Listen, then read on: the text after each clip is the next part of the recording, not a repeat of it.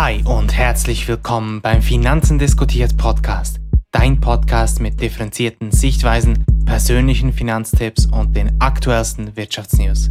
Wir sind Matthias und Jonathan, deine Finanzen diskutiert Podcast-Hosts. Der Begriff NFT, sprich Non-Fungible Token, hat in der letzten Zeit enorm an Bedeutung gewonnen. Heute schauen wir uns an, was hinter dem Hype steckt und welche Anwendungsfälle es überhaupt gibt. Doch zunächst starten wir mit der Top-Wirtschaftsnews der letzten Woche. Jonathan, was hast du uns diese Woche mitgebracht? Ja, heute, diese Woche habe ich dabei das Thema von Mark Cuban. Mark Cuban ist ein Selfmade-Milliardär. Er ist Eigentümer Profi-Basket des Profi-Basketballteams der Dallas Mavericks und auch ein Teil von Shark Tank, also dem Höhle der Löwen der USA. Er hat nun eine Online-Apotheke gegründet.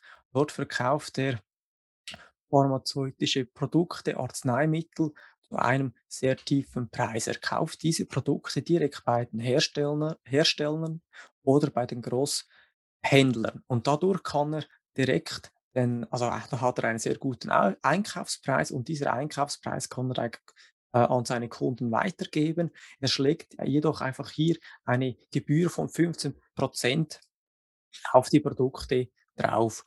Aber wenn wir uns dies anschauen, zum Beispiel auf der Webseite Cost Plus Drug Company heißt die Firma und auch die, die Webseite, dann sieht man direkt, das erste Beispiel ist ein Produkt, wo für 17,10 Dollar verkauft wird und im Retail, also im gewöhnlichen Handel, äh, muss man etwa 2500 für das gleiche Produkt bezahlen. Und das ist schon ein immenser Unterschied. Und ja, das sage ich mal, ist auch ein gutes Beispiel, wo man Unternehmer, Unter, Unternehmertum und auch Soziales gut mit, mit, miteinander kombiniert hat und er, er so auch vielleicht etwas Retour äh, geben kann der Gesellschaft, weil er hat dieses Problem auch erkannt, dass in den USA die Preise für Arzneimittel besonders hoch sind und dadurch kann er ja, äh, den Leuten helfen mit solchen guten Angeboten. Mhm. Ja, eine sehr spannende äh, Neu Neuigkeit, die du uns da präsentierst. Mark Cuban sicherlich eine, eine sehr bekannte Persönlichkeit, Vielleicht hier noch kurz ähm, das Statement von ihm. Everyone should have safe, affordable medicines with transparent prices. Ähm, also wirklich eine, eine sehr ähm, ja, gute Aufgabe, die er sich da annimmt, um, um die Preise ähm, der überteuerten Med medizinischen Mittel zu senken und die zu einem ja, affordable Preis anzubieten. Genau. Gut, ähm, dann kommen wir zu meiner Top-Wirtschaftsnews der letzten Woche und das sind die hervorragenden Quartalszahlen bei Apple. Da schauen wir uns doch mal ähm, den Quartalsbericht an. Also wir haben das Consolidated Statement of Operations, sprich die P&L oder auch Erfolgsrechnung, ähm, das Balance Sheet und das Income Statement. Und am Donnerstag, eben 27. Januar, wurden die Zahlen veröffentlicht und insgesamt vier von fünf Geschäftssparten erzielten Rekordumsätze. Und damit sprang der Gewinn insgesamt um über 20% auf 34,6 Milliarden US-Dollar. Auch der Umsatz des iPhones nahm um knapp 9,2% zu, sehen wir hier unten auf 71,6 äh, Milliarden Dollar. Und auch die Umsätze der Macs, der Wearables and Home Accessories sowie auch der Services nahmen ebenfalls zu, um jeweils 25% 13,3% 23,8% Einzig und allein der Umsatz des iPads verschlechterte sich im Vergleich zum Vorjahresquartal und betrug lediglich 7,2 Milliarden US-Dollar. Das entspricht einer Abnahme um 14 Wenn man sich äh, auch die Earnings per Share anschaut, dann stellt man fest, dass diese von 1,70 auf 2,11 äh, US-Dollar gestiegen sind. Und die Earnings per Share geben ja eigentlich den Gewinn pro Anzahl ausstehende Aktien äh, an. Und wenn man sich das jetzt anschaut, den Unterschied zwischen den, den, dem Basic und dem Diluted EPS, dann stellt man fest, dass eigentlich das Eigenkapital bei Apple relativ gering verwässert ist und ähm, ja, somit eigentlich ähm, eine, ein ja, stabiles äh, Ergebnis äh, repräsentiert. Insgesamt waren zahlreiche Analysten überrascht von den starken Umsatzzahlen, da bereits noch im Oktober davon die Rede war, dass aufgrund des globalen Mangels an Halbleiterchips und auch Mikroprozessoren mehrere Millionen äh, iPhones weniger hergestellt werden können, als, ursprünglich geplant, äh, als es ursprünglich geplant wurde. Und gemäß Aussage des CEO Tim Cook, er geht davon aus, dass ähm, sich die Lage bezüglich den Lieferengpässen im, in diesem Quartal und in diesem Jahr abschwächen wird und dann damit insgesamt äh, natürlich das Geschäftsergebnis weniger stark belasten würde. Außerdem für die Apple-Fans äh, erwartet uns ja auch das äh, nächste Apple Spring Event im März oder April 2022, wo, dem, wo, wo ebenfalls neue Modelle äh, erwartet werden. Da erwartet man beispielsweise ähm, ein neues iPhone SE mit 5G oder auch ein 27 Zoll iMac mit Apple Silicon oder auch ein High-End Mac Mini mit Apple Silicon. Und das stellt somit natürlich ähm, ein, ein sehr spannendes Jahr für, für Apple dar und äh, es wird sich zeigen, wie sich Apple in diesem Marktumfeld äh, behaupten kann. Genau so. Apple ist ja eine geniale Optimierungsmaschine. Also die können irgend, irgend, schaffen es immer, immer wieder irgendwo noch etwas mehr zu verkaufen, dort noch den Preis ein wenig zu erhöhen und so weiter. Das beste Beispiel ist ja ähm, die Entfernung der Audiobuchse. Also man kann keine klassischen Kopfhörer mehr in die neuen iPhone, iPhones hineintun. Man hat dann anstatt äh, diesen Kabelkopfhörer, äh, ja, verkauft man jetzt eigentlich diese Earpods, wo 140 bis 200 etwa kosten. Und auch eben bei den neuen iPhones, wo man kauft, äh, hat man gar keine Kopfhörer mehr dabei, äh, wo man ja sonst äh, nutzen könnte. Und da ja, machen sich viele Leute wahrscheinlich Gedanken, ja, okay, dann kaufe ich vielleicht direkt solche AirPods. Und äh, ja, aber äh, es gibt ein Land, wo man die, äh, die Kopfhörer trotzdem noch erhält, wenn man ein iPhone kauft, also im Laden, das ist Frankreich, denn in Frankreich gibt es ein Gesetz, dass äh, wenn ein äh, Smartphone oder ein äh, Mo Mobile Mobiltelefonhersteller muss eine andere Variante des Telefonierens noch offerieren. Also da tun die meisten da halt, daher halt noch ein paar Kopfhörer hinein. Also wenn man noch ein wenig sparen will und äh, ja, gratis Kopfhörer oder ja, die Kopfhörer im Preis des iPhones auch gerade möchte und diese nicht separat noch kaufen möchte, äh, könnte man dies in äh, Frankreich kaufen und äh, ja, 30 Euro sparen. Ja, der Spart Spartipp des Tages heute. Genau, dann würde sich dann doch noch äh, der Wochenendtrip nach Paris dann doch noch lohnen, wenn man äh, sowieso plant, ein, I ein iPhone zu kaufen. Ja, ja, ja, müsste ein günstiges Hotel sein, oder? Das ist Klar, rechnet. sonst äh, rechnet sich die, die Rechnung dann auch wieder nicht. Ja. Okay, gut, dann würde ich sagen, kommen wir zum Hauptthema, ähm, und zwar den NFTs. Ähm, Jonathan, willst du uns einen ersten kurzen Überblick über das Thema geben? Also was sind überhaupt NFTs ähm, und, und wie kann man einen solchen kaufen? Also NFT haben sicher viele schon jetzt äh, das Thema ein wenig sich eingelesen, aber ganz kurz, NFT steht für Non-Fungible Token.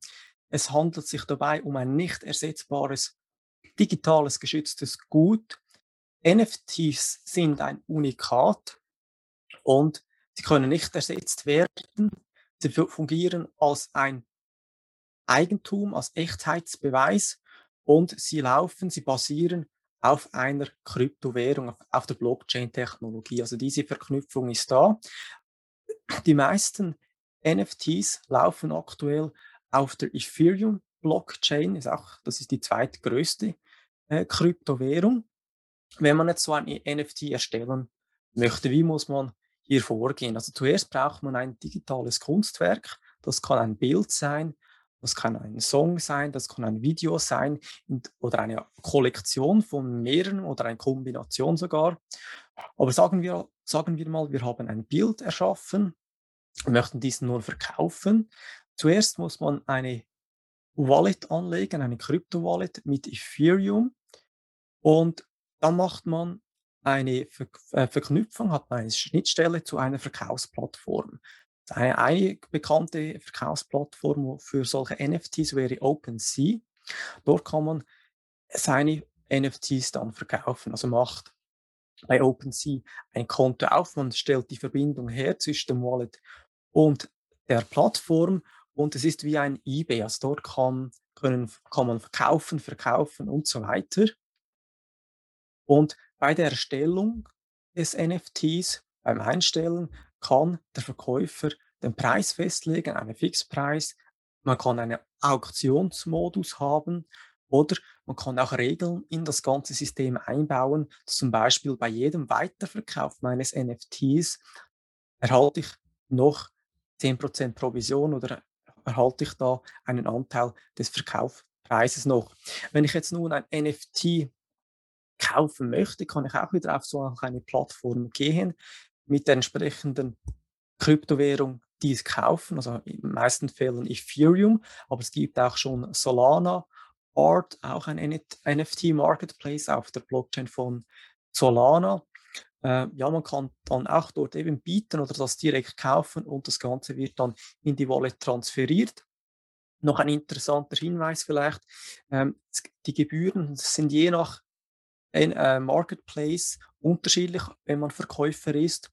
Also bei OpenSea ist für die, äh, kostet das Erstellen eines NFTs aktuell nichts.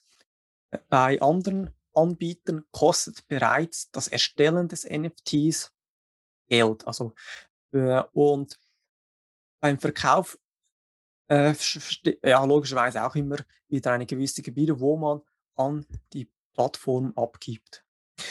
Matthias, mhm. könntest du vielleicht uns den Unterschied zwischen Coin, Token und NFT kurz erklären?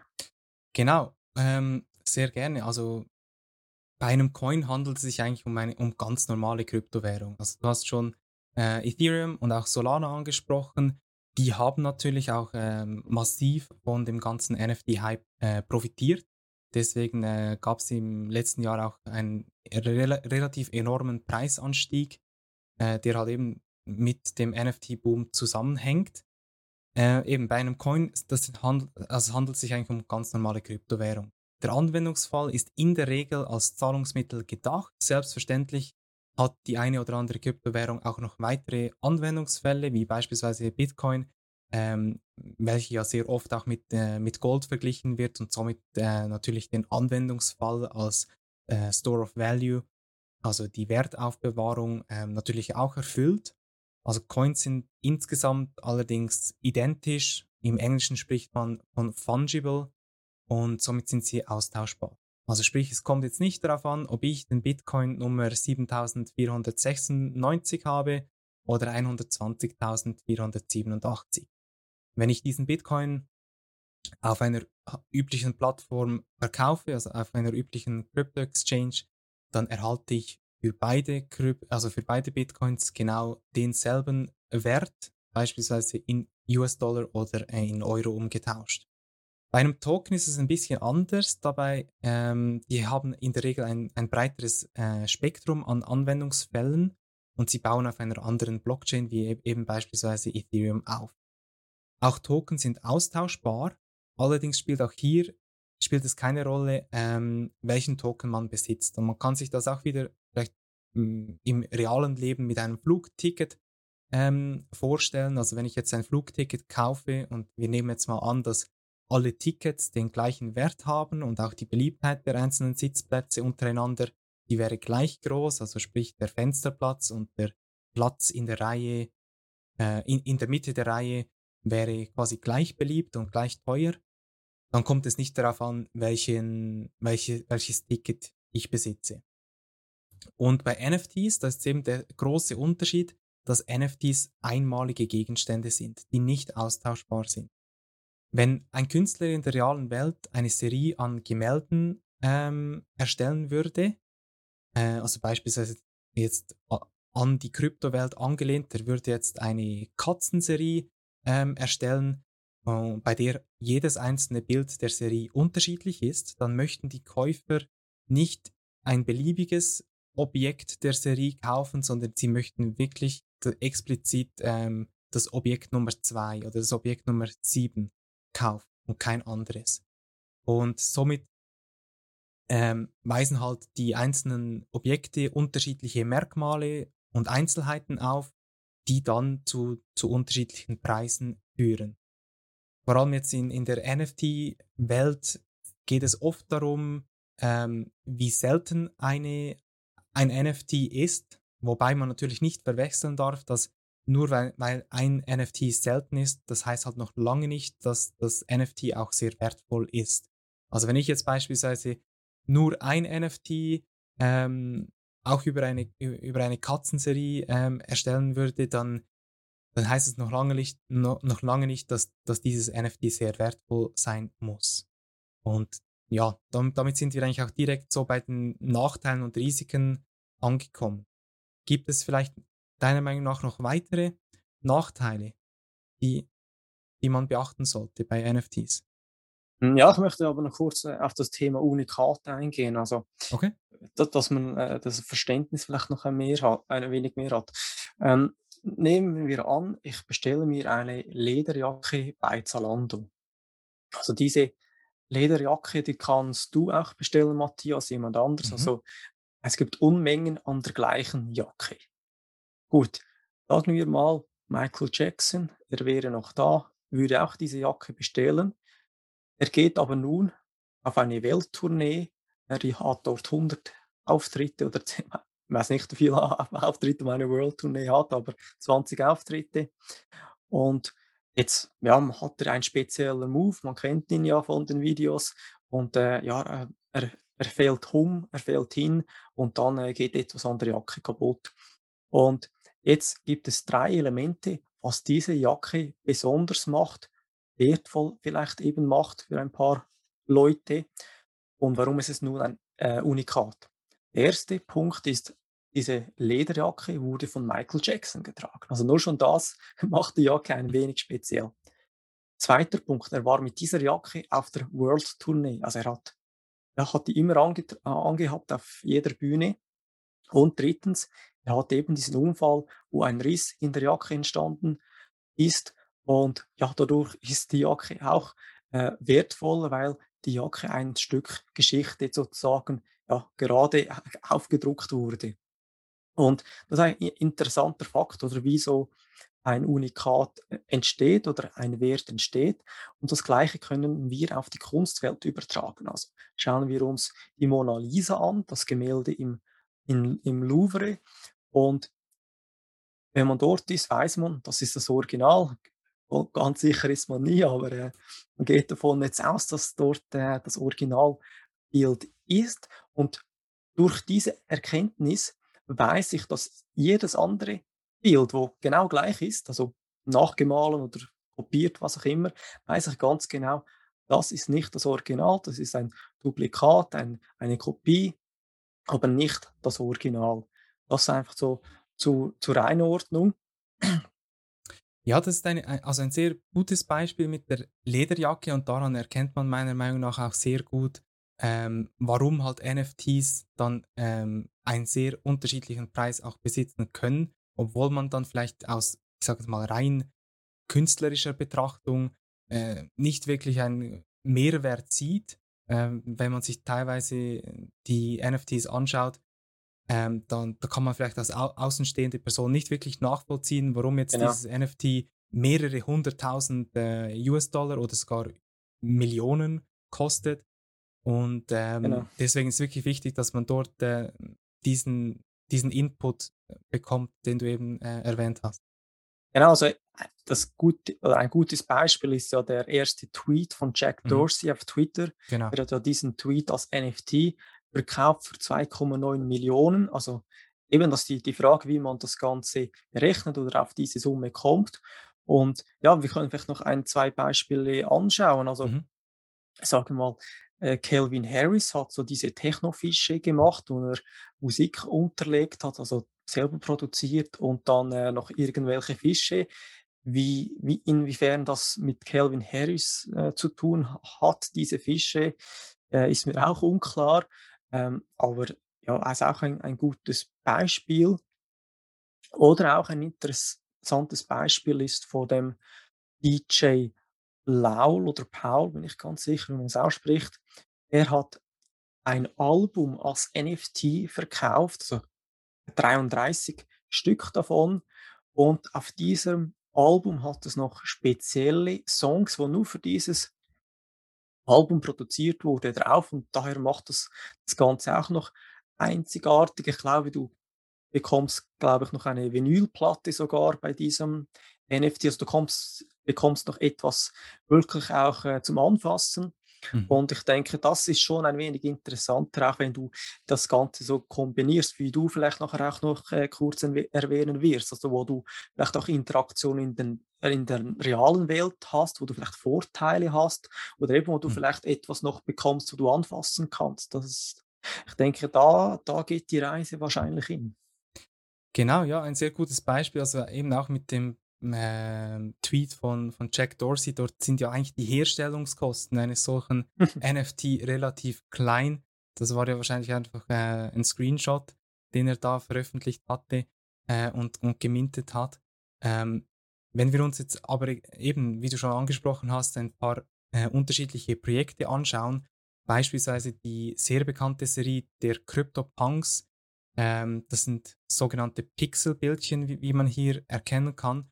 Und ähm, es wurde eigentlich als Kunstprojekt von zwei Softwareentwicklern namens Matt Hall und John Watkinson lanciert.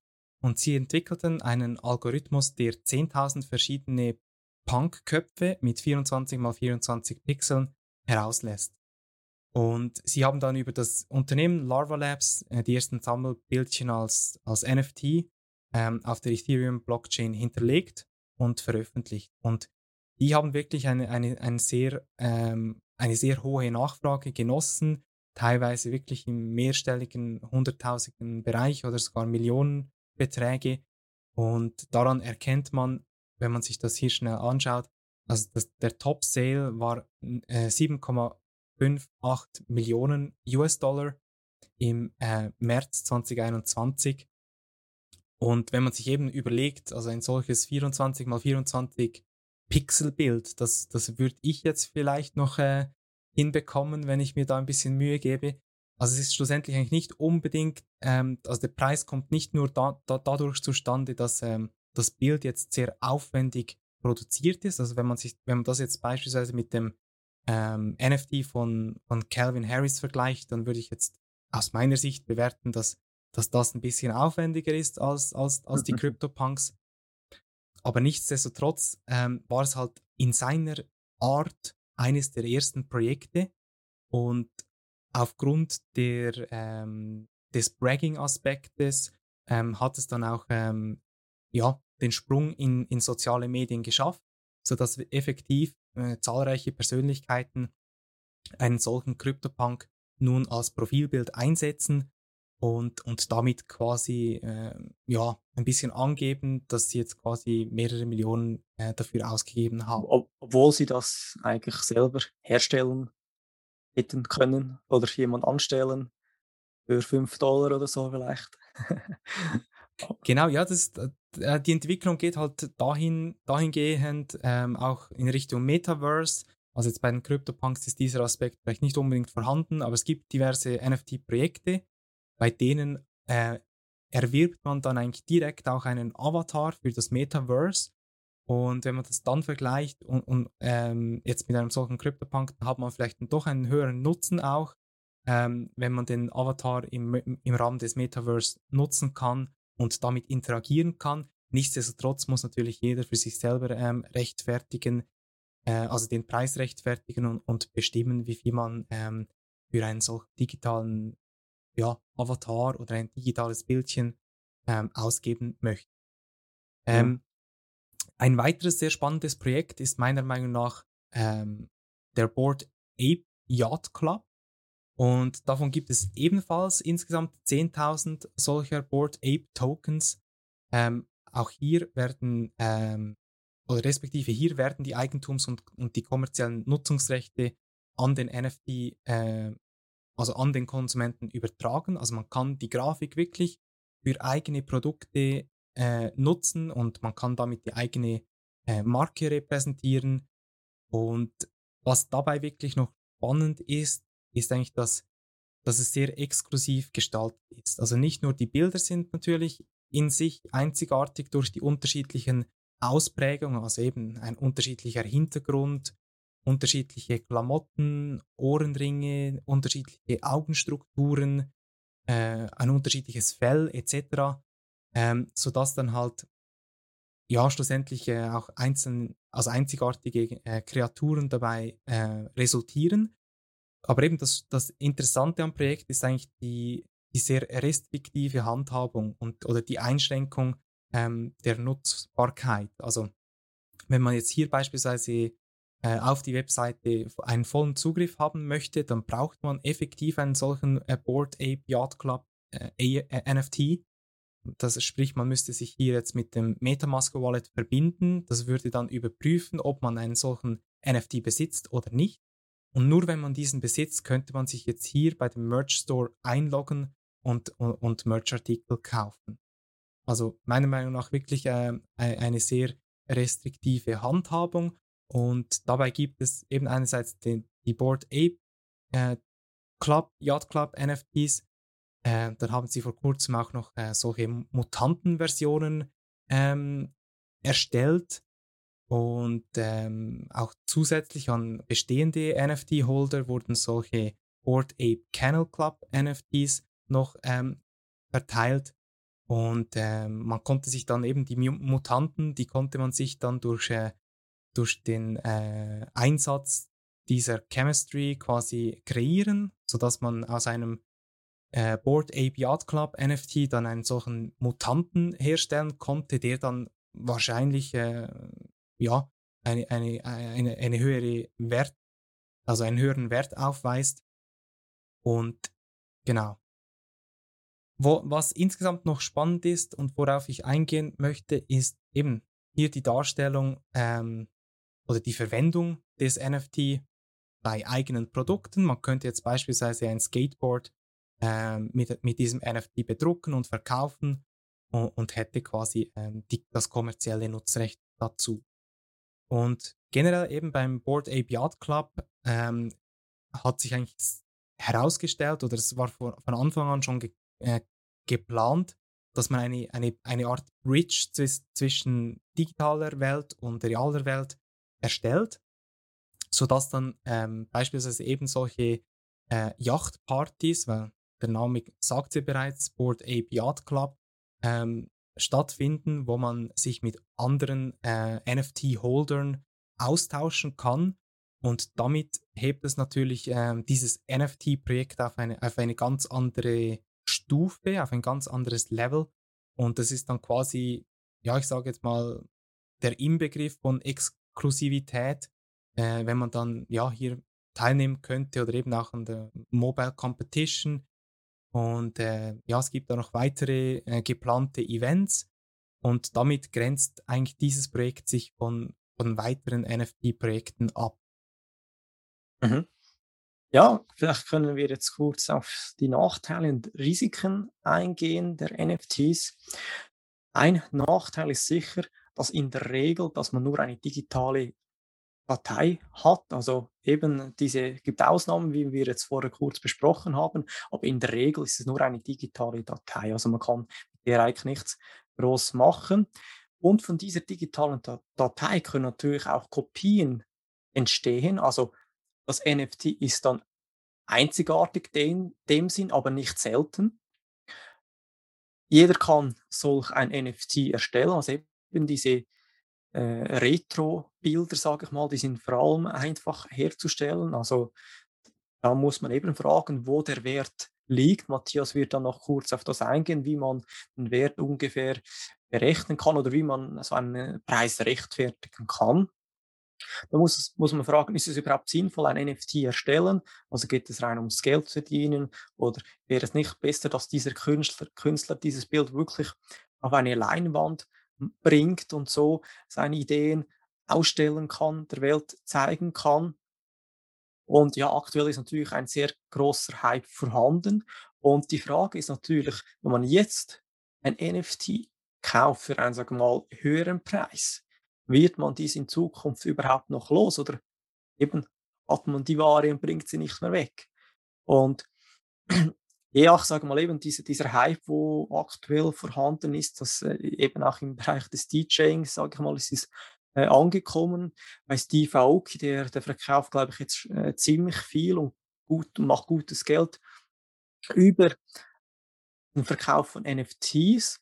Und ja, er ist so Geldgeld, dass er sogar seine Auftritte dazu verwenden muss, um die NFC zu verkaufen. Also das letzte Mal, äh, wo er einen Auftritt hatte, hat er einfach zwischendurch so mal kurze Musik ausgemacht, wo als, als DJ so eine, eine ja, Großsünde ist, einfach ohne Musik äh, da vorne zu sein. Äh, er hat das gemacht, er hat da Musik abgeschalten, da seinen Sales Pitch gebracht und da ein NFT verkauft und gezeigt, hey, ich habe ein super cooles NFT, ihr könnt jetzt dies kaufen. Also ist ein wenig komisch. Ähm, ja, also wir, sehen das vielleicht äh, im, im Video als eine sehr komische Kreatur. Ja, da würde ich sagen, hören wir doch hier schnell rein. Check this little gorgeous alien out. Look at him. I haven't stopped the music because I'm so fucking excited. They're right here. This is the Steve Aoki Doodle. Take a good look, guys. This is the motherfucking Steve Aoki Doodle right here, baby. Genau, also wirklich ähm, ist ein wenig komisch, dunkelt mich da, wenn äh, ein DJ, wo schon genug Vermögen hat, dann noch irgendwelche komischen Gestalten äh, verkaufen muss, wo der Praktikant in, in dem Hinterzimmer so in, in einer Nacht- und Nebelaktion wahrscheinlich in drei Stunden zusammengebaut hat. Ja, es gibt natürlich eben, wie schon angesprochen, Vor- und Nachteile dieser Entwicklung und, und dieses Hypes. Ähm, ja, du hast es vorhin schon angesprochen, Risiken, was man hier eben einerseits äh, gibt es natürlich das Risiko der Kopierbarkeit und das hat auch schon zahlreiche, ähm, wie soll ich sagen, äh, Sachverhalte gegeben, in dem quasi ein, jemand ein NFT gekauft hat und ähm, die Nutzer auf Social Media haben dann quasi das NFT ebenfalls als Profilbild eingesetzt, um dann quasi zu zeigen, ähm, dass es nicht wirklich so wertvoll ist. Ähm, was man sich aber wirklich klar sein muss bei NFTs ist, dass, ähm, ent, dass sie entweder ähm, auf einem zentralen Server, Server gespeichert werden oder sie werden direkt auf einer Blockchain gelagert. Allerdings ist die Lagerung auf der Blockchain, also diese Variante gemäß dem heutigen Stand noch relativ kompliziert und wird daher nicht sehr häufig angewendet. Also sprich, die zentrale Lagerung auf einem Server ähm, ist eigentlich die, ja, ich sage es mal, State-of-the-Art ähm, äh, Lösung. Ähm, und man muss sich bewusst sein, dass wenn, wenn auf diesem, also wenn es diesen Server nicht mehr geben sollte, halt beispielsweise aufgrund eines Schadens, eines Feuerschadens etc., dann ist auch der NFT nicht mehr verfügbar und wird dann wertlos. Also sprich, man hätte dann lediglich noch ähm, den Code des NFT, und da kann, könnte man sich jetzt drüber, ähm, ich sage jetzt mal, man könnte darüber, darüber, diskutieren, wie wertvoll dann der Code noch sein sollte, ähm, wenn es das Bild oder das Video nicht mehr geben sollte. Ganz einfach auf ein Word-Dokument ausdrucken, aufhängen. Fertig. Ja, es geht ja schlussendlich eben, es geht ja nicht um den Code an sich und es geht auch nicht unbedingt bei den NFTs um die Bilder an sich, sondern viel eher um das, was man damit ausdrücken kann. Und ja, wenn man vielleicht hier noch ein, ein Beispiel anbringen könnte, dann wäre das die V-Friends von Gary V. Und äh, bei diesen ähm, bekommt man durch, also die NFTs hat er selber gezeichnet und Gary V ist jetzt nicht unbedingt äh, für seine künstlerischen äh, Fähigkeiten bekannt. Also sprich, die NFTs kommen auch in einem sehr schlichten Design daher. Ähm, nichtsdestotrotz bekommt man dann durch, also als NFT-Holder bekommt man dann den Zutritt zu seinen oder zu einem Event, zu einem Special-Event für NFT-Holder. Und das ist meiner Meinung nach der große Unterschied zwischen, ähm, ich sage mal, eher mittelmäßigen NFT-Projekten und, und wirklich ähm, erstrangigen NFT-Projekten. Denn die erstrangigen NFT-Projekte, die schaffen es wirklich, also sie bieten einen langfristigen Mehrwert und sie versuchen langfristig zu denken und somit halt auch den Wert des NFTs zu sichern. Genau. Und ich glaube, das muss man sich als NFT-Creator ähm, bewusst sein, dass man dort auch eine hohe Verantwortung trägt. Und was halt eben aktuell, was es zu befürchten gilt, ist, dass halt viele Leute ähm, eher die monetären Aspekte äh, in den Vordergrund stellen und möglichst viel, möglichst schnell, möglichst viel ähm, Geld damit verdienen möchten und dann halt vielleicht nicht eine, einen solchen langfristigen Zeithorizont mit sich, also ja, mit sich bringen, den es halt eigentlich brauchen würde, damit man äh, langfristig ein, ein, einen hohen Wert rechtfertigen kann.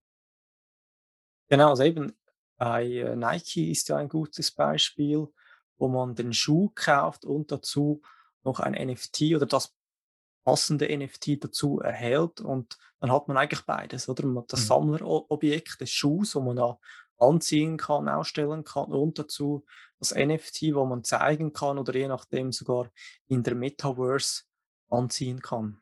Genau, absolut. Ähm, vielleicht ein weiterer ähm, Nachteil und dann können wir dann äh, wieder zu, zu, zu positiven Aspekten kommen. Aber man muss sich bewusst sein, dass, dass das Urheberrecht nicht Teil der NFTs ist. Also man hat, ähm, man hat also quasi äh, eine Fiktion des Besitzes und man erwirbt nicht die Urheberrechte mit dem Kauf des NFTs. Also das ist natürlich nach dem aktuellen Rechtsstand, das kann sich auch ändern, aber ähm, so wie es aktuell steht, ähm, erwirbt man nicht das Urheberrecht. Genau. Ja, eben, ich denke, die, die Schwierigkeit bei den NFTs ist im Kunstmarkt eben die richtige Bewertung zu finden. Wie viel ist dieses Kunstwerk wert? Welche Faktoren spielen eine Rolle? Weil auch, auch, Personen, die sich im Kunstbereich sehr auskennen, die sagen, ja, zum Teil herrscht eine Willkür, äh, ja, vielleicht Abzocke, je nachdem auch. Und die Bewertung ist schwierig. Welche Faktoren hast du herausgefunden, Matthias, wo wichtig sind für die Bewertung eines NFTs? Genau, also ich habe mir dazu eine Studie angeschaut, ähm, die nennt sich Mapping the NFT Revolution, Market Trends, Trade Networks and Visual Features. Und das Ziel der Studie war es eigentlich herauszufinden, welche Faktoren NFTs so wertvoll machen. Und die Wissenschaftler untersuchten insgesamt 4,7 Millionen NFTs aus den verschiedensten Kategorien, wie etwa Kunst, Sammlerstücke oder auch Gaming-Items, die zwischen Juni 2017 und April 2021 von mehr als 500.000 Käufern und Verkäufern ausgetauscht wurden. Und insgesamt ähm, erzielten 75% der untersuchten NFTs äh, weniger als 15 US-Dollar Gewinn. Und nur 1% der untersuchten Objekte erzielt, erzielte Preise von mehr als 1500 US-Dollar. Und Hierbei ist meiner Meinung nach, meiner Meinung nach wirklich äh, die zentrale Aussage von einem Autor, Andrea Baroncelli, und er erwähnte dazu, einige, sehr wenige sind erfolgreich. Ein paar verkaufen sich anständig und die Mehrheit ist wertlos. Und das ist eben meiner Meinung nach ein, eine sehr treffende Aussage für den gesamten NF NFT-Markt, die eben sehr gut äh, die aktuelle Lage widerspiegelt und man muss sich dies als Käufer äh, schlussendlich bewusst sein, dass, dass nur eine kleine Anzahl an NFTs schlussendlich sehr erfolgreich sein werden und mit großer Wahrscheinlichkeit ähm, die große Mehrheit ähm, entweder den Wert behalten wird oder sogar an Wert verlieren wird. Und das große Problem bei NFTs ist halt eben auch, wie, wie wir schon erwähnt haben, dass ähm, das NFT ja nur dann wertvoll ist, wenn man es auch verkaufen kann.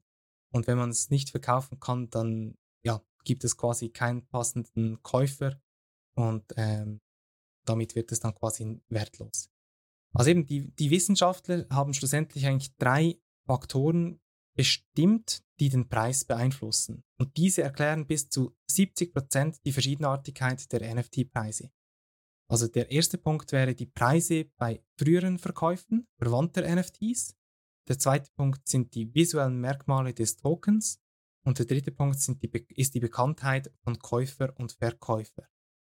Und NFT-Projekte, die halt quasi diese drei Faktoren aufweisen, dann kann man davon ausgehen, oder ja, bei diesen drei Punkten gut abschneiden, dann kann man davon ausgehen, dass ähm, der Wert höher sein könnte äh, selbstverständlich ist es natürlich auch eine Betrachtung, die im Auge des, des, des äh, Betrachters liegt. Ähm, schlussendlich ist es da schwierig, eine Grenze zu ziehen, denn schlussendlich handelt es sich wirklich um Kunst. Und bei Kunst ist teilweise halt schwierig äh, abzugrenzen, ob jetzt dieses Kunstwerk wirklich mehrere Millionen wert ist oder nicht. Also diese drei Hauptfaktoren, die du genannt hast, die findet man auch im Kunstmarkt. Also vor allem äh, die Bekanntheit eines äh, Verkäufers oder eines äh, Künstlers natürlich. Äh, ja, oder auch, oder auch wenn ein Promi ein NFT erstellt, obwohl er oder ein normales Kunstwerk, obwohl er gar nicht speziell Künstler ist, äh, wird dies wahrscheinlich schon gut verkauft werden. Also sage mal, wenn ich ein Bild erstelle, äh, eben ist die Wahrscheinlich, Wahrscheinlich, äh, Wahrscheinlichkeit nicht so hoch, dass ich einen hohen Preis erzielen werde. Und wenn natürlich irgendwie ein bekannter Fußballer, Cristiano Ronaldo, plötzlich mit einem NFT um die Ecke kommt, wo er auch selber gezeichnet hat in 30 Minuten, äh, ja, wird dies wahrscheinlich schon für einen vier- bis fünfstelligen Betrag, äh, einen äh, Betrag äh, ja, verkauft werden. Genau, das ist richtig. Also man muss schlussendlich immer das gesamte Bild sehen. Und wenn, wenn wir jetzt vielleicht noch einen, einen kurzen Blick ähm, auf den Gaming-Bereich werfen, dann äh, stellen wir fest, dass dort NFTs äh, schon sehr vorherrschend sind. Aktuell ist so quasi der Trend hin zu Play to Earn, also dass man quasi durchs Spielen ähm, ja, Geld verdienen kann. Genau, ist ja, glaube ich, in Drittweltländern ja vor allem so ein wenig bekannt gewesen, glaube in den genau. Philippinen, genau. wo ja Firmen dann wirklich Leute angestellt haben, um zu gamen. Richtig. Sehr interessant. Ja, das, also das war natürlich auch, ähm, ich sage jetzt mal, in Zeiten, in denen die Kurse der Kryptowährungen äh, sich noch auf einem genau, anderen genau. Niveau befand, also dass das Ganze dann auch rentabel war und man sich effektiv äh, wahrscheinlich den ganzen Lebensunterhalt damit äh, finanzieren konnte. Also eine. Sicherlich in die, diesen Ländern, ja. Ja, klar, definitiv. Genau. In, in der Schweiz oder in Deutschland wäre das vielleicht äh, eher schwieriger. Zürich Bahnhofstraße wird schwieriger. Genau, richtig. genau, also die zwei Hauptplayer, da, da, darauf möchte ich noch kurz zu sprechen kommen. Die zwei Hauptplayer im Gaming-Bereich, das ist eigentlich Axie Infinity. Also es ist quasi ein Pokémon-Game äh, als Krypto-Game. Und dabei kann man eigentlich diverse Figuren züchten, sammeln, sie im Kampf gegen andere Kreaturen äh, antreten lassen. Und mit diesem äh, Spielprinzip ist NFT, äh, Axie Infinity zu einem der erfolgreichsten NFT-Games geworden. Und die Me Mechaniken dabei erinnern halt eben sehr stark an Pokémon, bei dem man ja auch, ähm, äh, ich sag's mal, Kreaturen ähm, trainieren konnte. Und ähm, der große Unterschied besteht dabei, dass neue Spieler jetzt zum Beginn ähm, einen solchen Axie kaufen müssen und dafür teilweise mehrere hundert Euro investieren müssen. Also sprich, man kann nicht. Das schreckt, schreckt natürlich direkt ab, oder? Da zum das ist natürlich eine gewisse Eintrittsbarriere, die nicht jeder oder jede ähm, bereit ist zu gehen. Und ähm, ja, schlussendlich wird dann die Figur stärker und um, man kann sie dann eben mhm. verbessern und und kann dann so schlussendlich ähm, einen Mehrwert generieren und dann das, das, die Kreatur für einen höheren Preis wieder ver verkaufen und erzielt dann so Gewinne. Mhm. Ein weiteres Beispiel, das wäre der Sandbox. Und das ist eigentlich so das, die, der, das virtuelle Grundbesitzertum im Metaverse. Und eben dort kann man Land kaufen und dort dann eigentlich sein eigenes Spiel anbieten, das andere Spieler dann spielen können. Und ähm, ja, Sandbox vereint somit halt eigentlich quasi das klassische Computerspiel ähm, mit interaktiven Elementen und auch eine, einem, einem NFT-Marketplace, ähm, sodass man dort äh, Sachen oder Gegenstände kaufen und verkaufen kann und dann somit äh, Gewinne oder halt auch Verluste erzielen kann. Genau.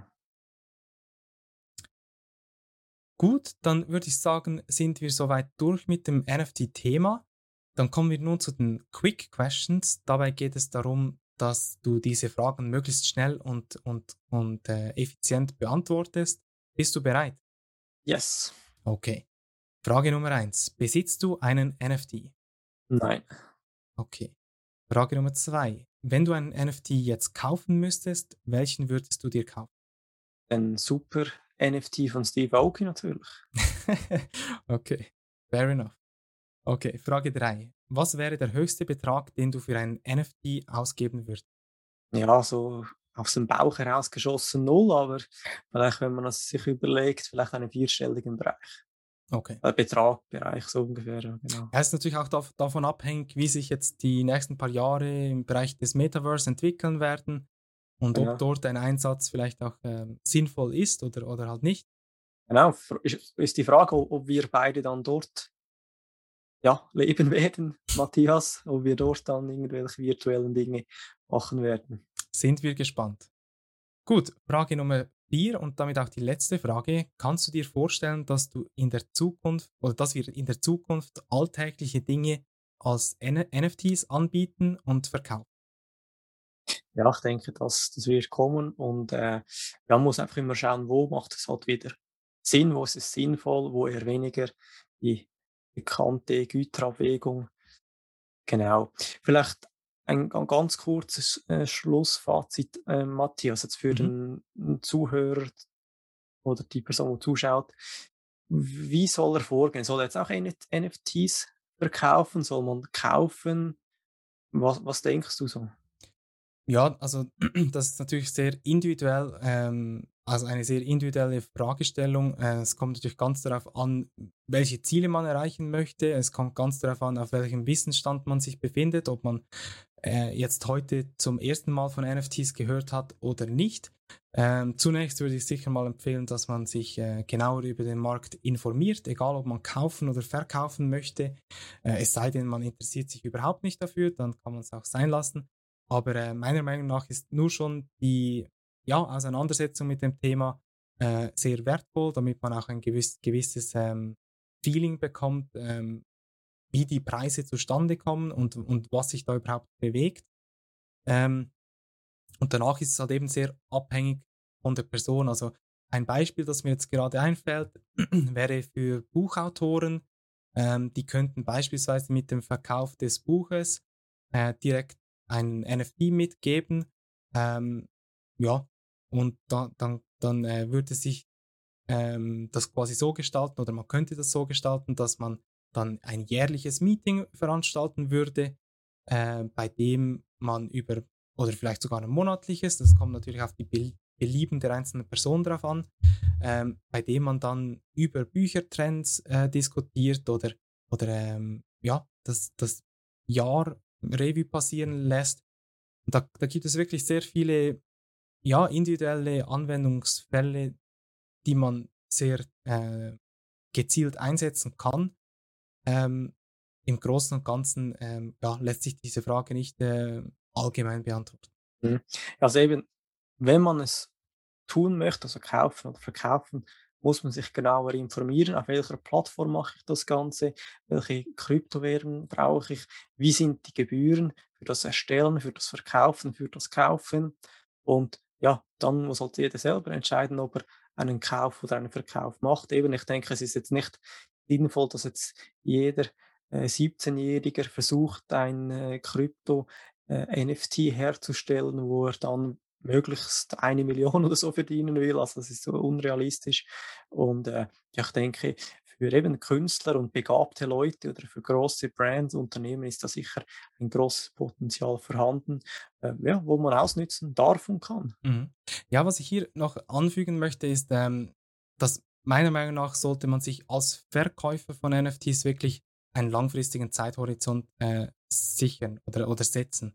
Ähm, wie ich das vorhin schon erwähnt habe, ähm, kann es dann halt auf die, also einen negativen Effekt auf die eigene Reputation haben, wenn man jetzt äh, einen NFT herausgibt ähm, und diesen dann quasi über kurze Zeit sehr stark pusht und der dann äh, ja über die Jahre äh, enorm an Wert verliert, dann ähm, ist natürlich die, die Zuhörerschaft oder die, ja, das Publikum nicht unbedingt äh, zufrieden mit dieser Entwicklung. Von daher, so die langfristige Betrachtungsweise würde ich als, als Verkäufer ähm, zwingenderweise an den Tag legen. Genau.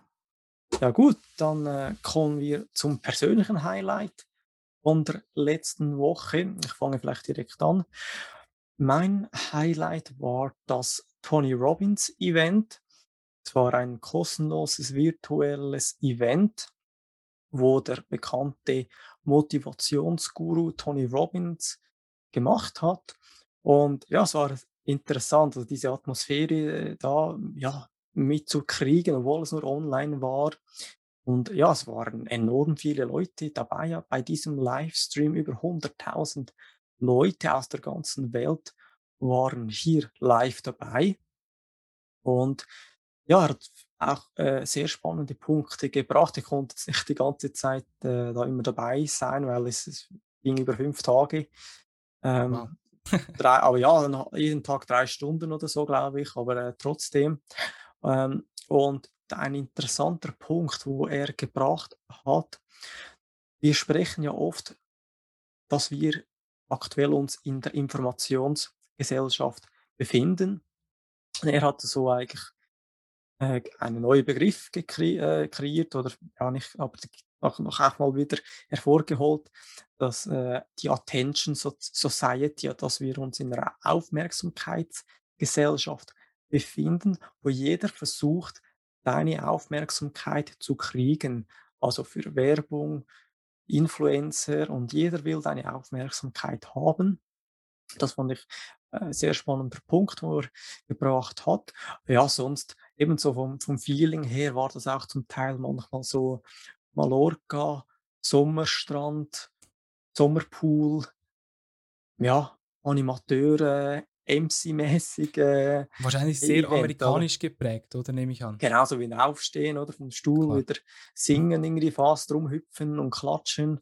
Äh, ich, ich habe hast halt das nicht... Fitnessprogramm auch gleich. Ähm... ist kostenlos dazu, genau. das ist auch gut. Oder? Genau. ich habe da nicht jetzt da so rumge äh, rumgejubelt wie, wie die anderen Teilnehmer.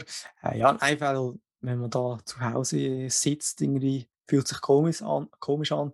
Äh, vielleicht sollte man äh, ja dann wirklich beim Live-Event vor Ort dabei sein in Los Angeles oder in London. Wäre vielleicht anders von der Atmosphäre her, aber dann ist es, glaube ich, schon 700 Dollar ein Ticket oder so mhm. oder noch mehr. Genau. Okay, ja, sehr spannend. Ähm, dann komme ich zu meinem persönlichen Highlight der letzten Woche und das war ähm, die Edward Snowden Dokumentation, respektive handelt es, sich, handelt es sich ja eher um einen Spielfilm. Ähm, und das fand ich wirklich sehr eindrücklich, ähm, das zu sehen und die Hintergründe auch ähm, mitzubekommen. Vielleicht für diejenigen, die noch nie von Edward Snowden gehört haben, obwohl ich das zwar eigentlich bezweifle, aber er war halt ein ähm, ja, er ist ein amerikanischer Whistleblower und ehemaliger CIA-Mitarbeiter und arbeitete bis am Mai 2013 im Auftrag der NSA als Systemadministrator für das Beratungsunternehmen Booz Allen Hamilton im Cunha Regional SIGINT Operations Center.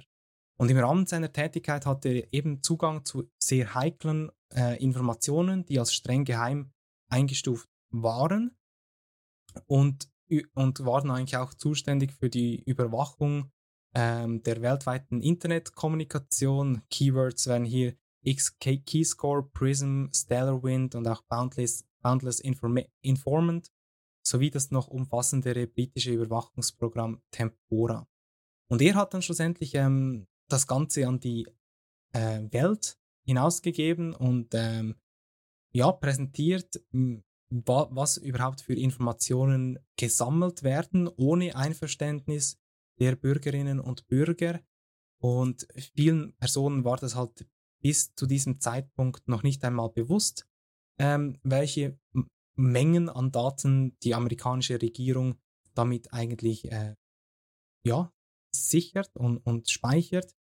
Und meine Erkenntnis daraus ist eigentlich wirklich, dass man sich halt zu jeder Zeit, zu jedem Zeitpunkt bewusst sein muss, dass man theoretisch abgehört werden kann, dass man, ähm, ja, wenn man auch das Smartphone mit sich trägt, dann trägt man eigentlich ein Mikrofon mit Videoübertragung mit sich mit und ähm, eine, eine, eine Art Fußfessel, oder?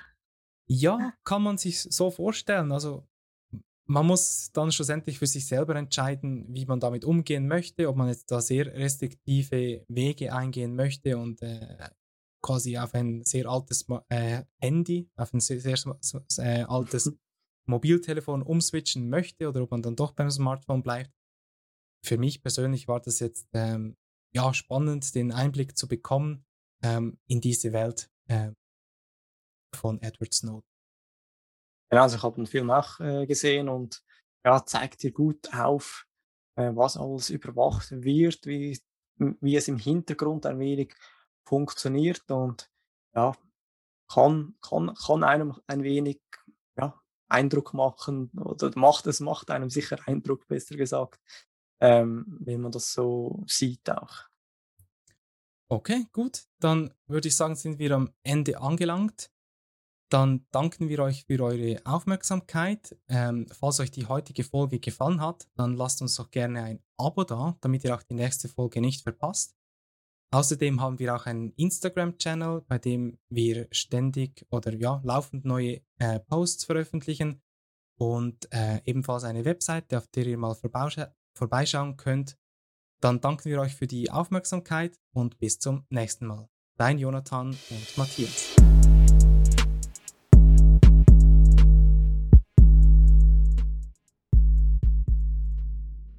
Risikohinweis. Investitionen sind mit erheblichen Risiken verbunden und können zum vollständigen Verlust des eingesetzten Kapitals führen. Finanzen diskutiert übernimmt keine Verantwortung für die Korrektheit der Inhalte auf der Website, im Podcast und auf weiteren Kanälen. Die Inhalte dienen ausschließlich Informationszwecken und stellen somit keine Empfehlung zum Erwerb oder der Veräußerung bestimmter Anlageinstrumenten dar. Somit handelt es sich hierbei nicht um eine Finanzberatung. Finanzen diskutiert kann nicht einschätzen, ob die geäußerten Meinungen ihrem persönlichen Risikoprofil oder ihrer Anlagestrategie entsprechen. Wenn Personen demzufolge Investitionsentscheide basierend auf den zur Verfügung gestellten Informationen treffen, dann treffen sie diese auf eigene Verantwortung und auf eigene Gefahr. Weder Finanzen diskutiert noch mögliche Gastmoderatoren haften für mögliche Verluste. Vielen Dank.